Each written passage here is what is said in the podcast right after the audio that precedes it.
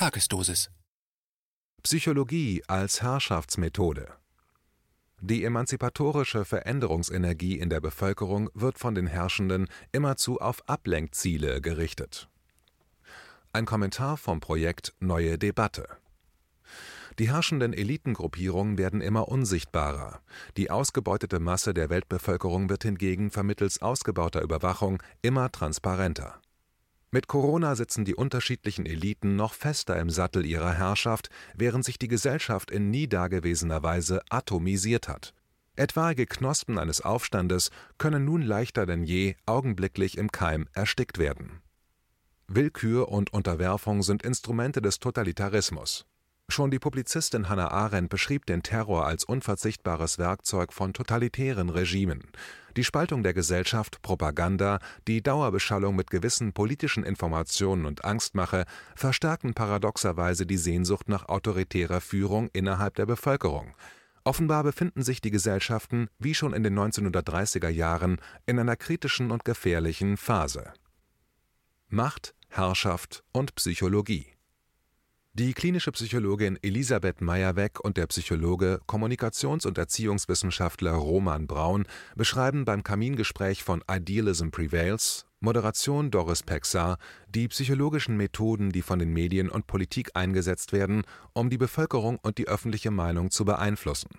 Dies geschieht nicht erst seit Beginn der sogenannten Corona-Krise, sondern ist ein wesentlicher Baustein zur Absicherung der bestehenden Herrschaftsverhältnisse Aktuell sind Phänomene wie Angst, Konflikte, Bespitzelung, Denunziantentum und Zensur zu beobachten. Mitverantwortlich für diese Effekte sind die von den Machthabern genutzten Propagandawerkzeuge, die aus totalitären Regimen bekannt sind. Es steckt definitiv ein System hinter all dem, meint Dr. Roman Braun. Allerdings nicht erst seit 2020, sondern bereits seit 1920, als man von Seiten der Elite begonnen hat, einer aufgeklärten Gesellschaft Krieg schmackhaft zu machen das Ablenkungsziel Während bis zum 19. Jahrhundert Krieg ein Teil der Marktwirtschaft war, wurde die Argumentation für Kriege in der aufgeklärten Gesellschaft immer schwieriger. Deswegen wird ein externer Feind benötigt und nicht selten konstruiert, um Krieg und kriegerische Handlungen zu rechtfertigen und auch die Ermächtigung des Volkes somit als Demokratie zu unterbinden dieser Feind, der ein Ablenkungsziel darstellt, kann zum Beispiel Terrorismus sein oder der Islam oder eben auch ein Virus. Wie auch immer, wichtig sei aus Sicht der Machthaber, dass sich die Angst und die aufgestaute Energie der Bevölkerung nie gegen die Regierung richtet, sondern immer nur gegen diesen Ablenkungsfeind, sagt Roman Braun. Wenn die Ablenkung nicht funktioniert, bleibt die Repression. Demokratie, also Volksherrschaft, käme daher auch nur dann zustande, wenn die Kosten für diese Repression zu groß würden.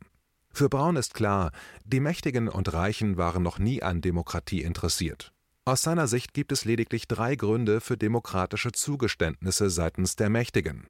Versprechen an die Masse können nicht mehr glaubwürdig übermittelt werden, zum Beispiel die nächsten drei Wochen werden entscheidend sein oder kein Lockdown mehr. Konflikt innerhalb der Elite, ein Volksaufstand oder eine Revolution.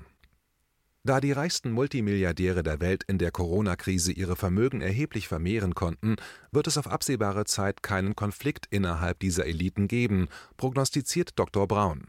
Ein Volksaufstand sei ebenso wenig zu erwarten, schon gar nicht in Österreich. Die Bevölkerung neige, auch historisch bedingt, kaum zu Revolutionen Allerdings scheint es möglich, dass die nicht eingehaltenen Versprechen der Regierung in der Corona-Krise und die aktuellen Korruptionsfälle rund um die neoliberale ÖVP die Glaubwürdigkeit der Regierenden beeinträchtigt und somit die Zustimmung der Bevölkerung zur Regierung und ihren Handlungen deutlich sinken könnte.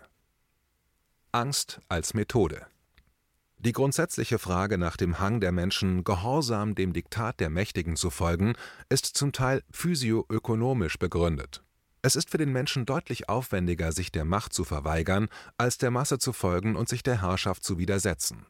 Zum anderen wird eine Meinungsänderung als erheblich aufwendiger erlebt, als bei einer einmal gefassten Meinung zu bleiben. Teil der Manipulation sei es außerdem, dass die Regierung sich stets als undurchschaubar darstellt und Regeln immer wieder ändert, wohingegen die Bevölkerung immer durchschaubarer wird, Beispiel grüner Pass. Das hält die Bevölkerung in Angst und macht sie für die Machthaber besser steuerbar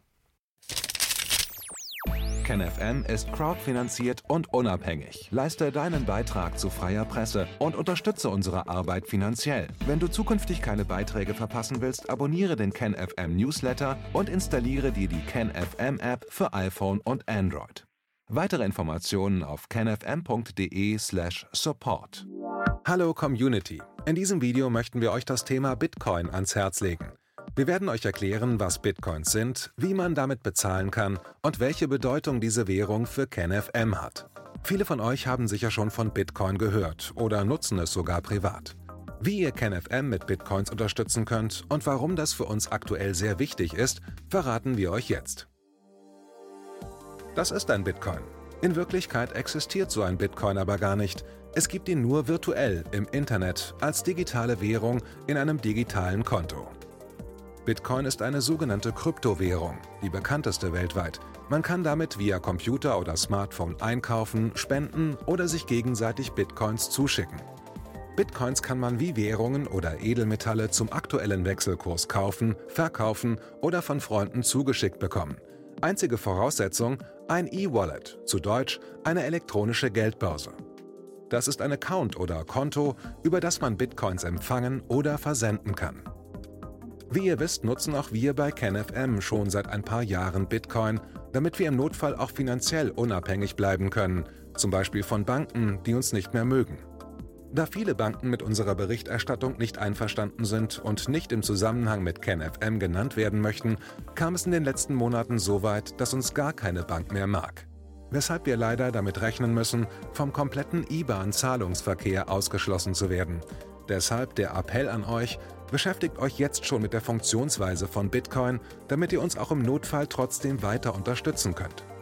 Alles, was ihr dafür tun müsst, ist, eure bisherige Unterstützung in Euro einfach in Bitcoin an uns zu senden.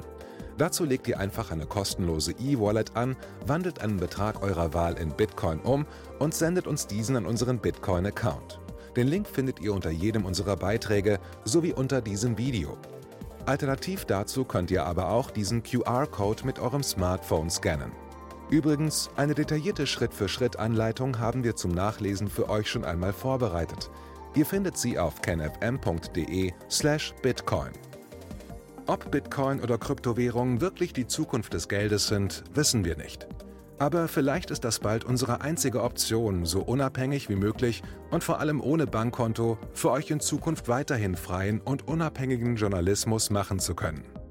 Wir hoffen sehr auf eure Unterstützung und sagen jetzt schon tausendmal Danke. Euer Team von KenFM.